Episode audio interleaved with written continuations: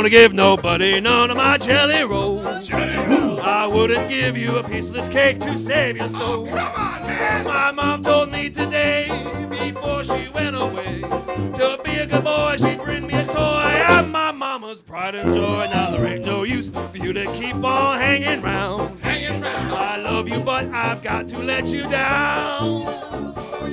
Olá pessoal, seja bem-vindo a mais um episódio do Castalho Podcast. Antes de qualquer coisa, eu quero agradecer a todo mundo que passou lá no blog e tem deixado seus comentários. Eu espero que vocês estejam curtindo a série que eu criei sobre o Connectival Linux. E assim que eu conseguir capturar mais um ex-integrante, eu vou fazer mais uma entrevista e eu coloco no ar assim que for possível.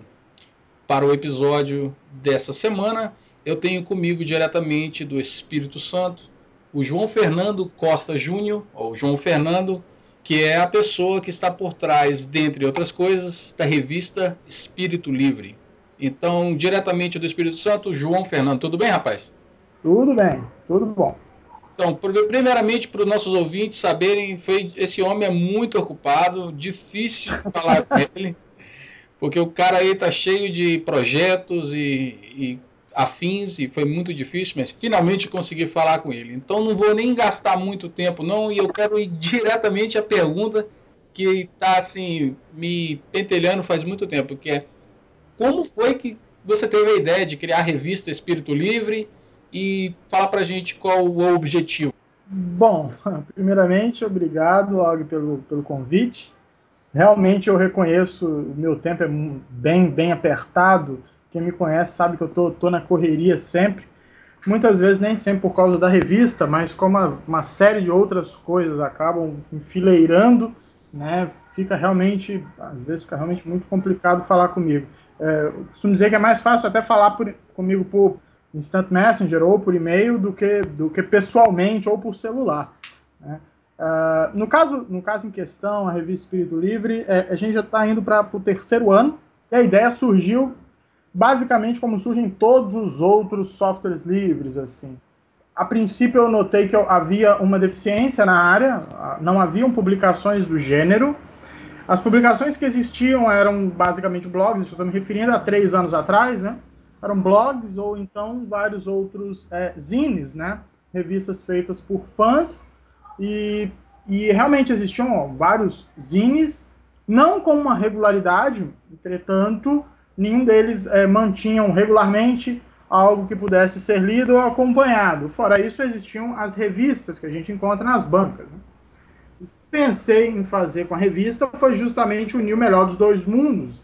Os zines normalmente são publicados em formato digital, e é essa a primeira premissa da revista, ser publicado em formato digital. Nesse caso, em formato PDF, a princípio, porque é o formato mais, é, mais não tão aberto, mas o mais popular, eu diria. Né? A gente está estudando ir para EPUB, ir para .mob e outros aí, mas o PDF continua sendo o formato é, padrão mesmo. Uh, e a segunda coisa seria o fato da gratuidade e regularidade. Né? Normalmente, o que a gente tem nos projetos é, é, parecidos, assim, é, existe a gratuidade, mas nem sempre existe a regularidade.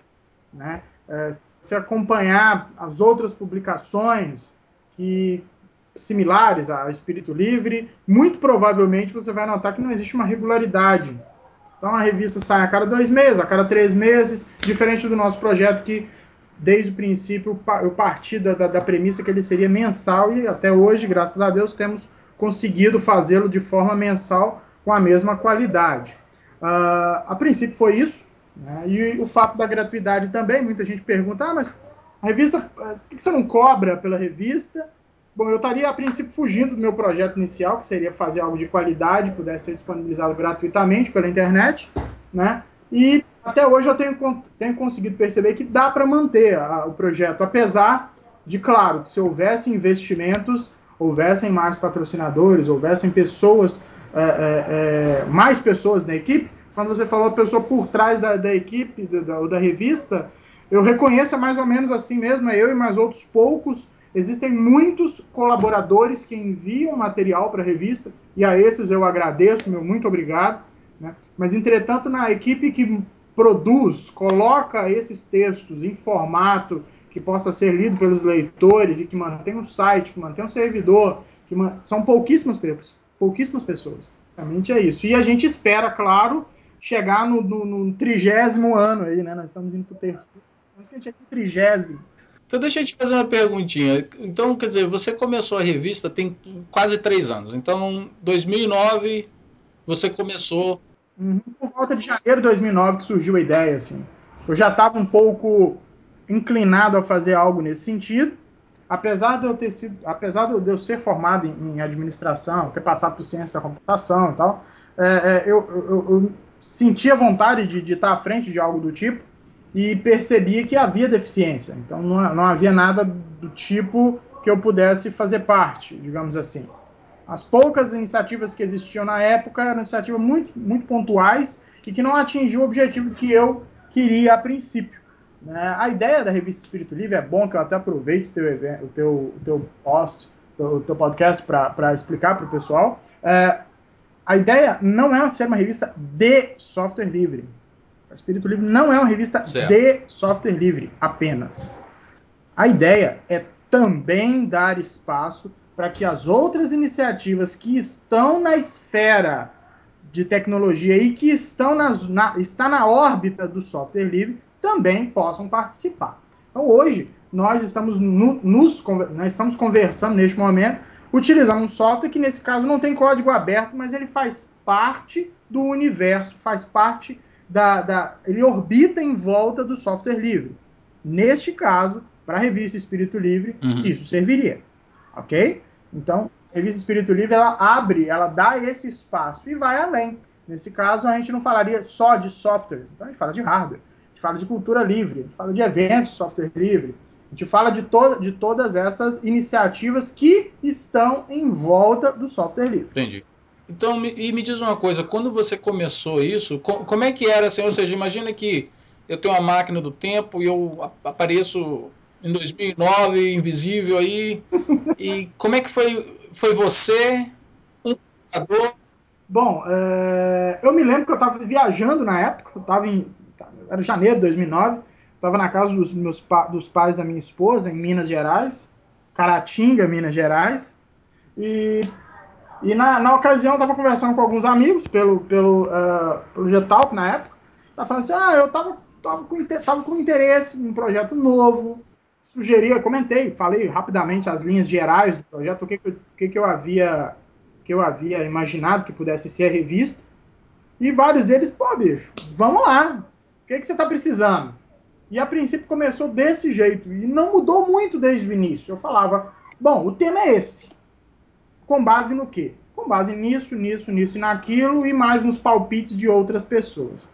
E os textos deveriam aí, devem ser enviados basicamente para a pessoa que vai, dar, vai ler esse texto em tela. A proposta não é que o cara imprima, a proposta é para o cara ler isso em tela rapidamente. São textos rápidos, diretos. E e aí as pessoas começaram, ah, vamos, bora lá então, vou separar o texto aqui e vou te mandar. Aí na semana seguinte comecei a receber vários desses textos. Quando passou um mês, eu já tinha lá meus 10, uhum. 15 textos para a primeira publicação. Vamos, vamos correr atrás. Eu corri atrás de um outro amigo meu que na época trabalhava na diagramação de alguns projetos de, outras, de outros zines, como eu havia te comentado, e abri a proposta para ele, comentei com ele, ele adorou a ideia.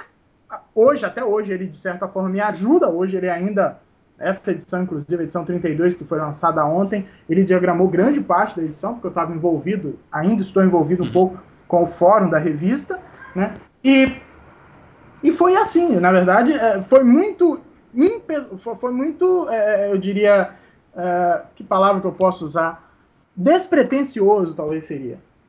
Começou como uma proposta despretensiosa, não começou como um projeto, começou como um convite. Ah, vamos fazer? Vamos. Depois que eu fiz a primeira edição e vi que bombou, bom, aí todo mundo, e tá bom, e quando é que vai ser a segunda? Aí eu, era lá. Calma aí que eu demorei para fazer a primeira. A segunda?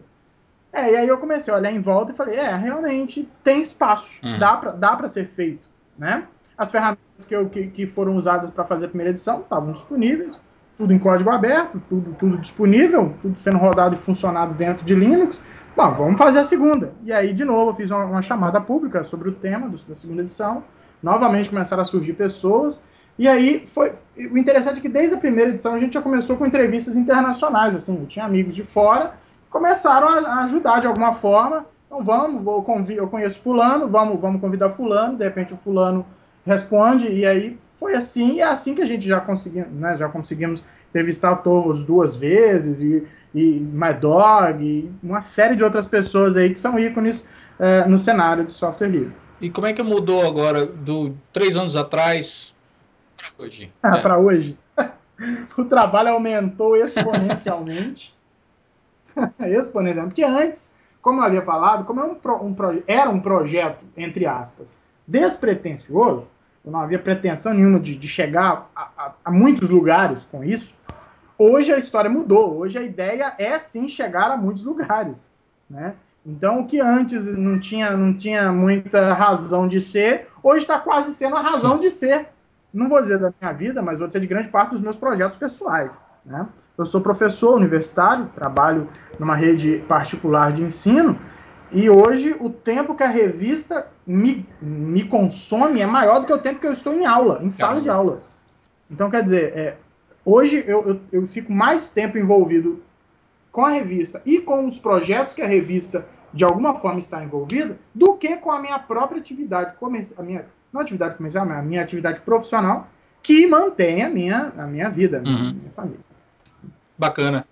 Basicamente é isso. A princípio seria isso. Eu acho que a grande essa foi a grande diferença. Uma outra grande diferença, claro, o número de pessoas que contribuem. Antes eu tinha poucas pessoas que, não vou dizer que acreditavam na ideia, mas que achavam que a revista iria muito longe. E essa é a principal, é, o principal elogio que eu, eu costumo receber por e-mail. Assim, as pessoas falam, eu não achava que a revista ia chegar tão longe. Na, indo para três anos, em meses sequentes, assim, sem uhum. falhar, uhum. né? a maior parte das outras iniciativas, nadou, nadou, nadou, morreu na praia. Né? Ficou pela metade do caminho.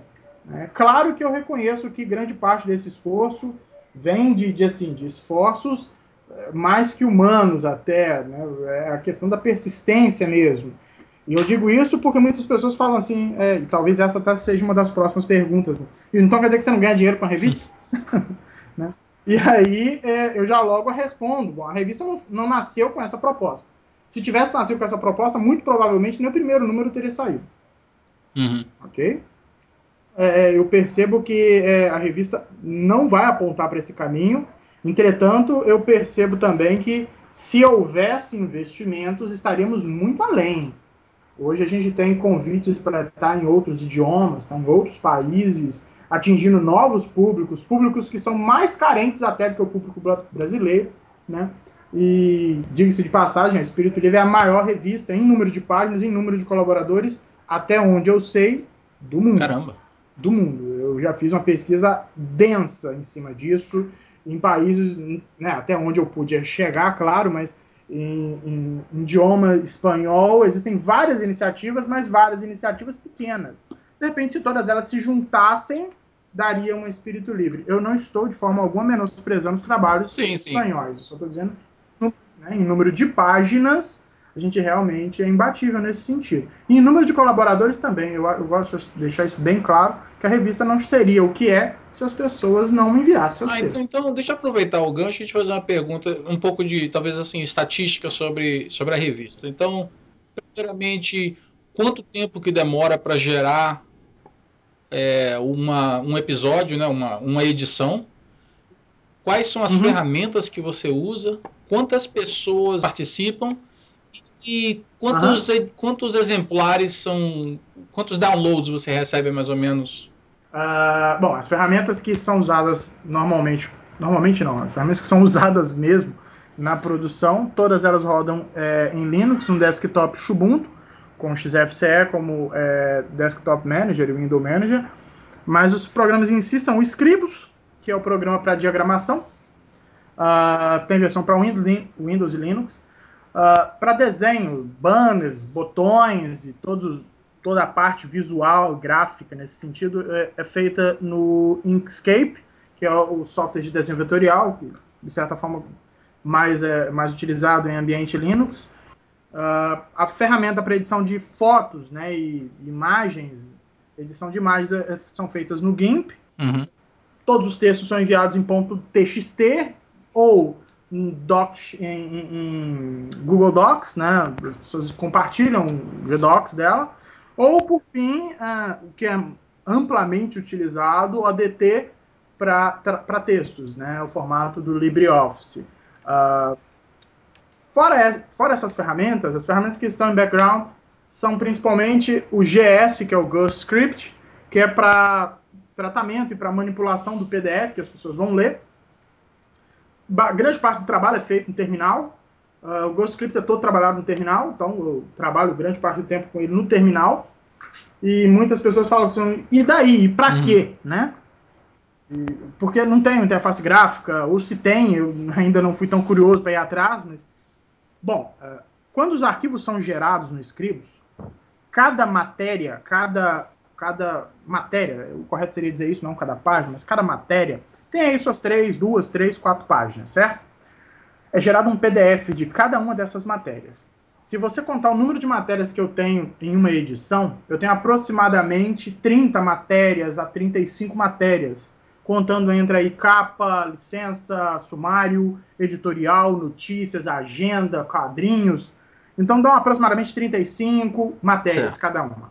São 35 PDFs diferentes, separados, que são listados dentro de um arquivo de texto, e depois eu trabalho com todos eles enfileirados com o GS, compactando isso, comprimindo isso numa qualidade que a pessoa vá conseguir ver bem na tela e, caso, caso haja necessidade, consiga imprimir razoavelmente bem.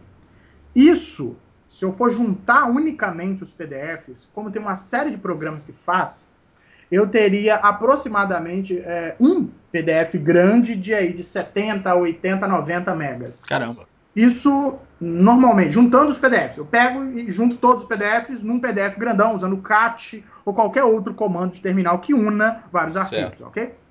Teria 90 megas aí. Só que isso é impraticável na internet, um PDF. A verdade não é impraticável, não. Se as pessoas, a grande parte das pessoas que que navega nos blogs para baixar revista escaneada, os arquivos estão mais ou menos desse tamanho, 100 megas, 80 megas, porque são páginas uhum. escaneadas, uhum. ok? No nosso caso, o PDF sai em torno de 15 megas. Essa é a média. Então eu consigo transformar 90 em 15. Como é que essa mágica funciona? GS, o Script tem essa compactação extrema, que é uma coisa de louco. Eu não consegui ainda nenhum outro software que faça algo parecido. Nem parecido. Bacana. Entendeu? E aí, então, para isso, é, é, assim, até tem GrowthScript para Windows também, né? Talvez no Windows até tenha alguma ferramenta que faça algo do tipo, mas eu ainda não, perdi, não, não tive tempo suficiente para ir correr atrás, não. O GS tem me atendido muito bem. Uhum. Depois que eu tenho. Cada, cada matéria leva em média de meia hora a três horas para ser diagramada. E aí é, eu digo de meia hora a três horas, porque vai depender do tema, vai depender de quantas páginas, vai depender se as imagens estão disponíveis, se eu vou demorar a encontrar uma imagem de cabeçalho que, que seja compatível com o conteúdo. Uh, então aí vai de meia hora a três horas, normalmente. Não costuma passar de três horas por matéria. Certo. Ok? Isso, uma matéria. Uma matéria. Né? Normalmente, por mês, a gente trabalha com no mínimo 30. É, já houveram meses que eu cheguei em 44 matérias, teve uma edição aí que foi 100, quase 150 páginas, então enorme, uhum. enorme mesmo. Né? E aí é, eu costumo gastar em média diariamente, eu, eu, eu, coloco isso tudo junto, porque o trabalho que eu tenho para diagramar é, é, similar ao trabalho que eu tenho para manter o servidor no ar, para fazer backup de tudo, para manter um Zabbix lá instalado, para manter as promoções, correr atrás de novos, novas entrevistas, traduzir texto, revisar texto, em média de 5 a 7 horas por dia, uma média de 6 horas por dia só para a revista. Só para a revista. Eu não estou contando esse tempo que nós estamos conversando aqui. ok? Isso aqui é lazer. Né? Mas eu costumo dizer para minha esposa que é, a revista ela fica entre, entre o meu lazer e o meu trabalho, porque se fosse só trabalho eu já teria desistido. okay? Porque é muito trabalho, dá muito trabalho. Dá e, muito e quantas trabalho. pessoas que hoje em dia te ajudam, de alguma forma participam desse, desse processo todo aí? O processo, o processo de diagramação, revisão e geração final do arquivo é diferente do processo de recebimento do material. Eu recebo o material de todo mundo, então todo mundo envia o arquivo para mim. Até aí tudo bem. Então, quantas pessoas estão nesse processo? As pessoas que enviam os textos, que em média são em torno de 15 pessoas a 20 pessoas por edição. Essas 20 pessoas mandam os textos para mim. Eu encaminho esses textos para revisão e também ajudo a revisar. O processo de revisão tem em torno de 5 a 6 pessoas. Certo. Ok? Poderiam ser menos pessoas? Sim, se elas fossem pagas para revisar. Ok? Aí eu teria dois revisores pagos e pronto. Ok? O cara leria a revista quatro, cinco vezes e achava todos os erros. Mas é como isso funciona de forma colaborativa, eu dependo da disponibilidade da pessoa. Então a pessoa entra no, no ambiente que a gente usa para disponibilizar os textos e, e, corrige os textos que ela pode, que ela tem aptidão para fazer.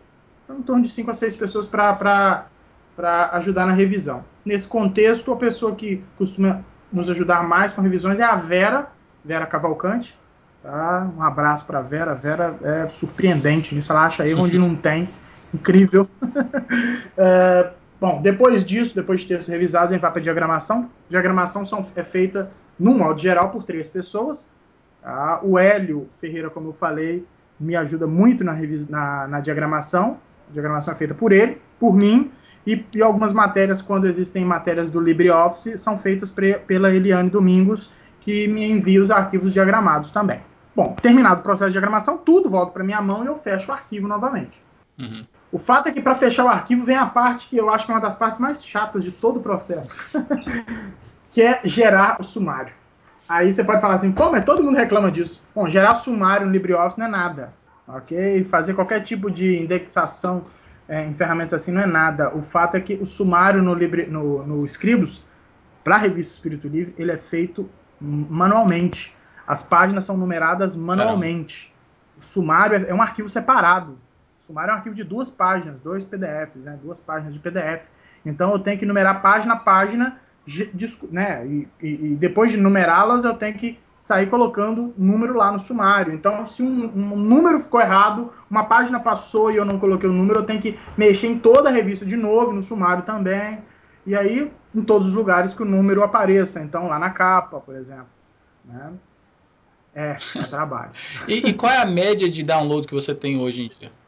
É, eu costumo dizer que a média de downloads é, um, é, uma, é, uma, é uma variante que deve ser analisada com cuidado, porque hoje a gente tem um site que disponibiliza o PDF da uhum. revista, uhum. certo? Só que com a internet, eu não tenho como garantir que todos os downloads saíram de lá. Geralmente uma pessoa, eu digo geralmente porque já me disseram isso várias e várias e várias vezes. Ó, oh, João, eu sou professor de uma universidade federal e eu baixo a sua revista regularmente e distribuo os meus alunos. Ah, legal. E você faz isso como? Ah, eu coloco isso no FTP da faculdade. Pronto. Então, como que eu fico sabendo quantos downloads foram feitos a partir desse arquivo? Eu não faço ideia. Uhum. Ok? A partir, desse, a partir dessa situação, a única coisa que eu sei é um download foi feito, que foi o download feito através do site da revista. E aí eu aproveito o teu podcast para pedir encarecidamente que as pessoas que precisarem fazer o download da revista por qualquer motivo que seja, utilize o site da revista, porque a única forma da gente saber quantas pessoas estão lendo a revista ainda é pela, pelo Analytics que está instalado no site. Então, eu, o contador está no site. É o único preço que eu costumo dizer, é o único preço que o leitor tem que pagar. Claro que ele, se ele quiser até burlar isso, ele pode, porque a licença permite que ele faça isso. Esse, esse arquivo pode ser copiado, né, é, independentemente se ela é do site ou não, mas uma forma de nos ajudar, nos ajudar, a revista continuar, seria fazendo download através do site. Uh, pelo site, hoje, a gente tem uma média de 5 mil downloads por edição no mês de lançamento dela.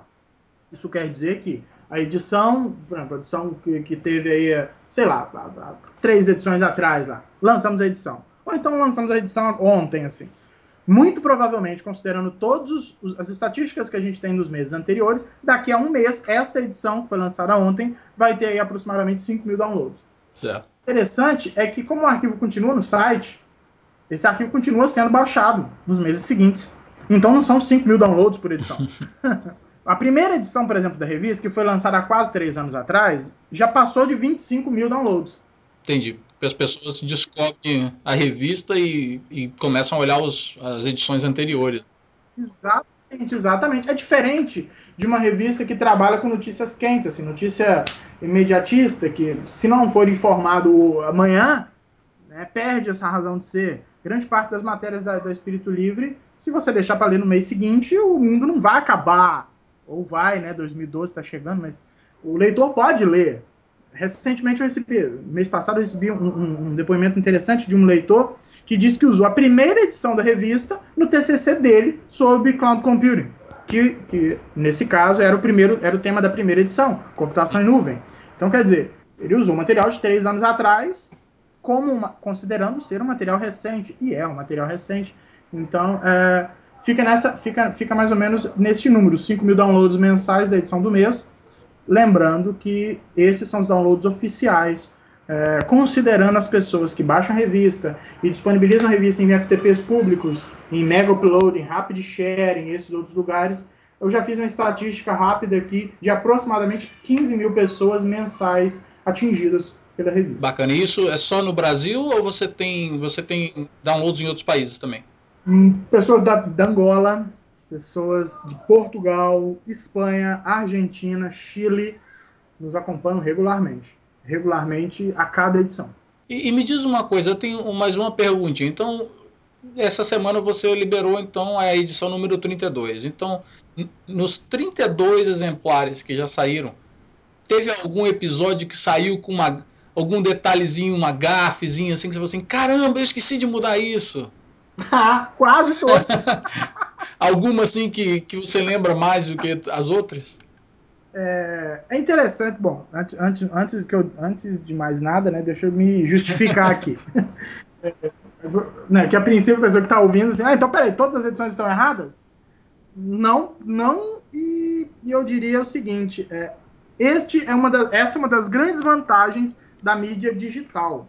É, ontem a gente liberou a revista, eu liberei a revista, era era por volta de 16 horas, se eu não me engano. Por volta de 16, 16 e 30, hora, horário Brasil, né, Brasil. E aí eu liberei o arquivo.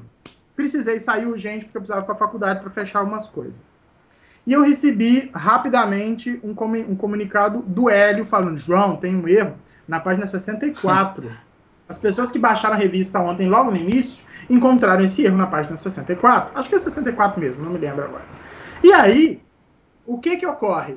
Bom, peraí, então, como a mídia é digital, olha o que, que dá para ser feito. Eu entrei no site, coloquei isso em modo de manutenção, então as pessoas que tentaram baixar depois que esse erro foi descoberto não tiveram acesso ao erro, tá?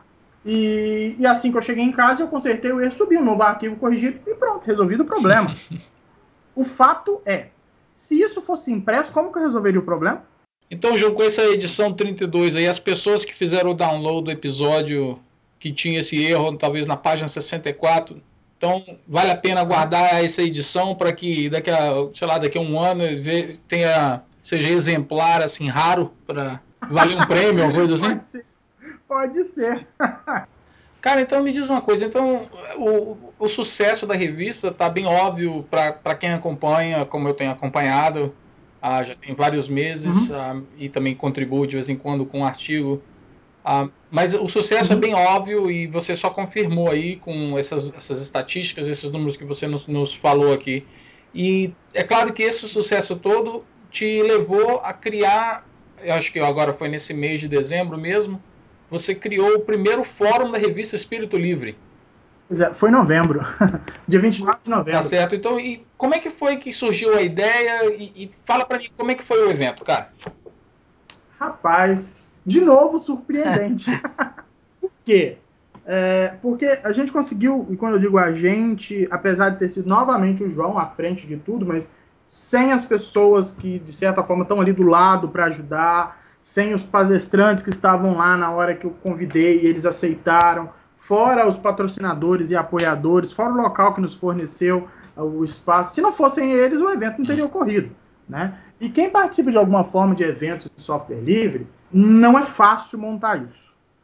Até porque grande parte das pessoas tem as suas, as suas atribuições cotidianas. Assim. É difícil trazer alguém de São Paulo, é difícil trazer alguém do Paraná para uma cidade como Vitória.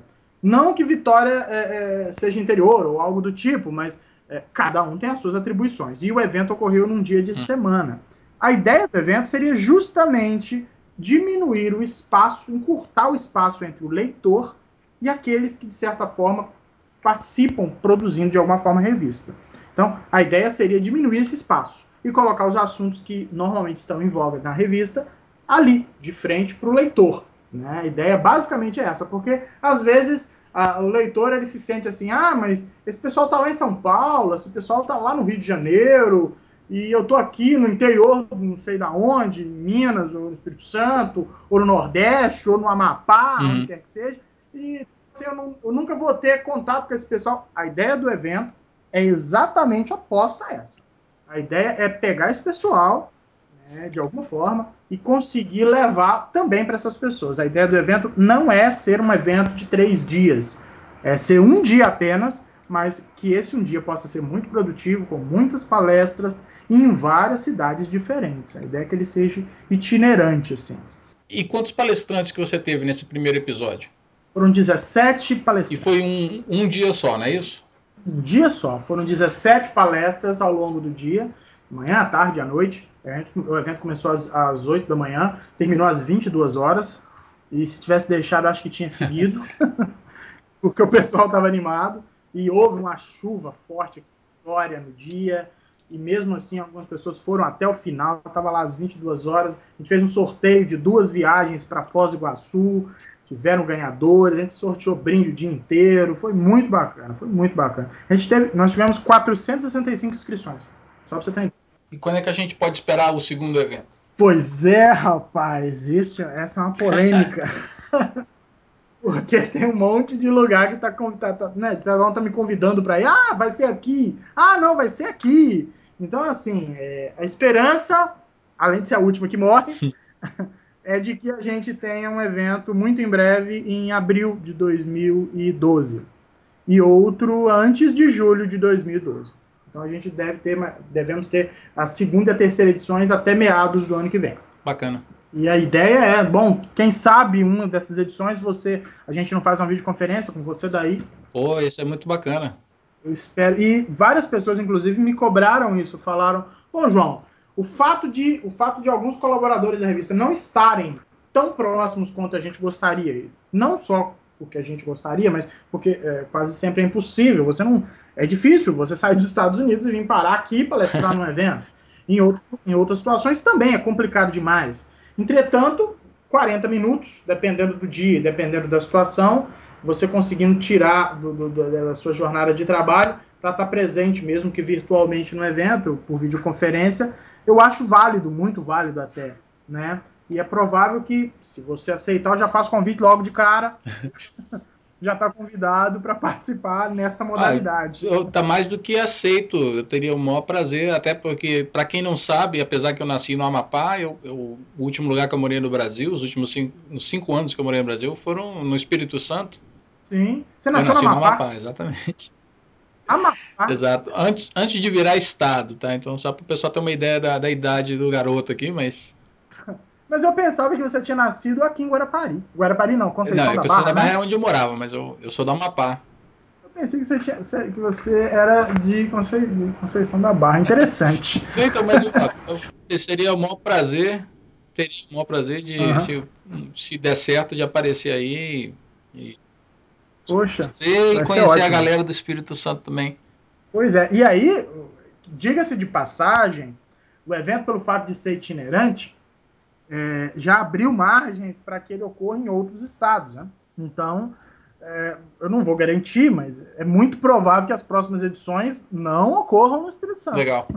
Porque, é, claro, existem municípios no Espírito Santo que estão estão nos convidando, estão abrindo as portas para que o evento ocorra, mas pelo fato dele, da natureza dele ser, o propósito dele ser justamente itinerante, é de interesse que ele vá para outros estados, né? E apresente as mesmas, as mesmas, os mesmos benefícios que ele apresentou aqui em outras cidades também. Então já fica inclusive aberta uh, o convite as pessoas que de certa forma se acharem que, que seria interessante esse tipo de evento acontecer na sua cidade, entre em contato, que a gente vê a viabilidade disso se tornar realidade. Legal.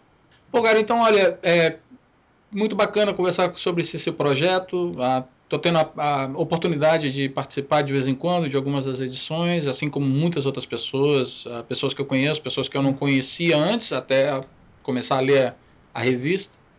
E o meu, o meu agradecimento, tá? Muito não, obrigado. Eu tenho certeza que todo mundo que, que acompanha a revista também quer dizer o oposto. É, obrigado a você e todo mundo que está participando aí, porque é, o material que vocês estão distribuindo todo mês é um material relevante, bem atualizado e, e, muito interessante. O pessoal que escreve muito bem. Então, muito obrigado. E chega agora na parte do episódio, a parte que eu gosto de fazer, que é o Top 5, a gente conhecer um, é, um pouquinho do, da sua pessoa, do João Fernando, e o seu gosto Sim. entre várias, várias áreas, o seu gosto de várias áreas. Então, vamos começar por música. O que, que você gosta de escutar? Pois é, rapaz, eu sou um cara meio complicado. porque eu tenho um gosto bastante variado, assim. É, eu vou do, do melódico, do, do, do, heavy metal, a new age, assim, em, em 30 minutos, assim.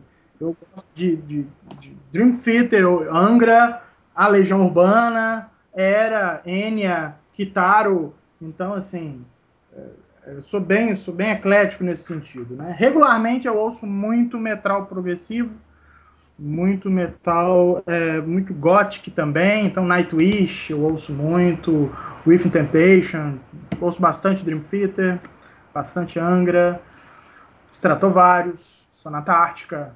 Então sou muito nesse, nessa linha. Mas não me considero metaleiro, assim. E sobre, e sobre filme? Você tem uma lista? Eu também gosto, sou bastante eclético para filmes, assim, tipo, gosto muito de épicos. Uh, então, trilogia do Senhor dos Anéis, eu gosto muito. Mas eu também sou bastante é, aberto para filmes de ficção científica. Então, também adorei a trilogia Matrix, né? Como tem aquele, aquele, aquele dote revolucionário lá no fundinho, então V de Vingança, é um filme muito bom, fantástico. Né? Então é isso. Assim, eu gosto muito de. Eu também sou muito, sou muito eclético em relação a filmes. Assim. É, gosto de documentários, mas a grande parte dos filmes são épicos, filmes de ação, né? envolvam tecnologia de uhum. alguma forma. Recentemente eu vi um filme bacana, Agentes do Destino, foi um filme legal. Super 8 também, um filme, foi recente, é ficção uhum. científica. Né? É, Source Code também, né? Código fonte, não sei se vocês viram, foi muito bom também. É isso. também vejo muita série, assim. Pelo fato do meu tempo estar tá bastante escasso, já tenho, já tô separado aqui para assistir Apolo 18 esse fim de semana. Vamos ver se vai dar. Né? Mas é, também lá, tá na, na linha de ficção uhum. científica, né? Mas eu gosto muito de séries, assim. Então, Dexter tá no meu tá no top para mim, assim, eu, eu assisto muito Dexter. Criminal Minds, Leverage, Mentalist, são, são, séries que eu gosto muito, assisto, assisto regularmente. Legal. E o que, que você lê, João? Além de jornal, a Bíblia. Mas assim, é, eu, eu, até estava comentando com você um pouco antes, é, eu não tenho tanto tempo para ler. Então, uh, eu, eu leio muito audiobooks. Uhum. Sabe como é? então, uh, assim, eu não sou muito fã de literatura, muito fã, né? Eu, eu prefiro a literatura já, já é, nas telas do que, do que em páginas uhum. para ler. É, sim, tem pessoas que pegam um livro e ficam um mês lendo o livro, então lendo o livro em 15 dias. Nossa, mãe, em 15 dias eu veria 15 filmes, assim. Se tivesse tempo que a pessoa emprega. De novo, nada contra esse tipo de pessoa, mas é, eu não tenho, não sinto aquele gosto tem gente que fala assim, não, eu adoro sentir o cheiro da pá. Não, eu não tenho isso, isso comigo. Né? Então eu não sou de ler então tanto. Então é uma pessoa bem prática, né? Ou seja, o que você estaria... Sim, bastante. O máximo possível, o máximo, assim. Tem gente que fala assim, ah, por que, que você usa o Ubuntu ou Ubuntu? Pela praticidade, pela praticidade. Eu acho que se eu tivesse que perder muito, muito tempo é, configurando um sistema, eu acho que eu, não que eu perderia a vontade, mas assim, eu buscaria algo que resolve meu problema mais rápido. Né? E no caso de livros, como você disse, assim, eu acompanho muitos blogs, o BR Linux eu leio regularmente, uh, eu acompanho várias fontes de notícias através do Twitter, eu leio bastante Terra, bastante G1, uh, ah, Folha, Estadão, vejo algum, alguns, alguns blogs internacionais, assim, né? E a ideia, como o fato da revista estar tá meio que no meu source code, eu tenho que eu tenho que ficar lendo uma série de fontes internacionais também, barra ponto, eu leio muito barra ponto também, né? mas grande parte da minha literatura, minha literatura técnica, se é que isso existe, está na internet, assim, eu não costumo ler material uhum. impresso. Uhum. É, vira e mexe, as, as editoras ligam para cá, ah, você gostaria de fazer assinatura? Não, não gostaria. Mas você vai receber? Não, eu não quero receber quero ler rapidamente. Assim. Se quiser me mandar um SMS com um link para mim ler, tá bom. Leio lá na tela mesmo, rapidinho, seleciono o que eu quero, faço o resumo de tudo que eu preciso e pronto. Assim. Eu acho que é, esse é um dos benefícios que a tecnologia nos trouxe, assim, para tornar prático o que pode ser tornado prático. Cara, olha, foi muito bom ter conversado com você e, e conhecer um pouco mais de como é que a revista realmente foi criada, o que, que o trabalho que, que leva para poder manter. Oh. E, e, o fato de que você está mantendo isso, tá dando a continuidade a esse projeto já fazia quase três anos, então eu tenho certeza que todo mundo que está escutando, quem não conhece a revista Espírito Livre, eu recomendo que você dê uma olhadinha, e é claro, vou botar um link para vocês dar uma olhada no, na edição 32, que foi a última edição que saiu agora, e vou botar um link para vocês fazer o download. Eu, po eu posso, inclusive, eu posso, inclusive, uh, deixar uma pérola aqui, uma pérola não, né? Um, um, um ovo de Páscoa no teu, no teu, no teu podcast. Lá. Bom, os leitores ainda não, não sabem qual vai ser o tema da edição 33, assim. Mas posso já dizer. Vamos lá, então, vamos lá. o tema é previsões para 2012. Então, os, leito, os ouvintes do podcast que quiserem contribuir também sobre este tema, né, claro, né, te, é, artigos que de certa forma é, é, contemplem software livre, contemplem tecnologia e de alguma forma que ela estando no universo do software livre, fiquem à vontade para entrar em contato, mandar seus textos e suas contribuições. Perfeito. Então, cara, João, muito obrigado mais uma vez. Ah, gostaria, assim, a próxima vez se eu estiver no Brasil, geralmente quando vou ao Brasil vou à Conceição da Barra, porque é meu, meus pais têm uma casa lá. Mas aí eu já sei que eu, eu, vou ter que dar uma paradinha em Vitória, nem que seja só por alguns minutinhos, mas aí eu vou passar para te conhecer. Mas se você não passar, eu vou ficar muito chateado. Tá garantido. Então, pessoal que está escutando o episódio, ah, eu espero que vocês tenham curtido. Eu curti bastante conversar com o João Fernando, conhecer sobre a revista dele. E como ele mesmo convidou, caso vocês queiram participar da próxima edição 33, mande suas, suas previsões para o próximo ano para ele eu deixo toda a informação de como entrar em contato no próprio blog post. E até o próximo episódio de Natal, que com certeza vocês vão gostar também. Eu tenho certeza que vocês vão gostar. Então, um abraço para todo mundo e até mais.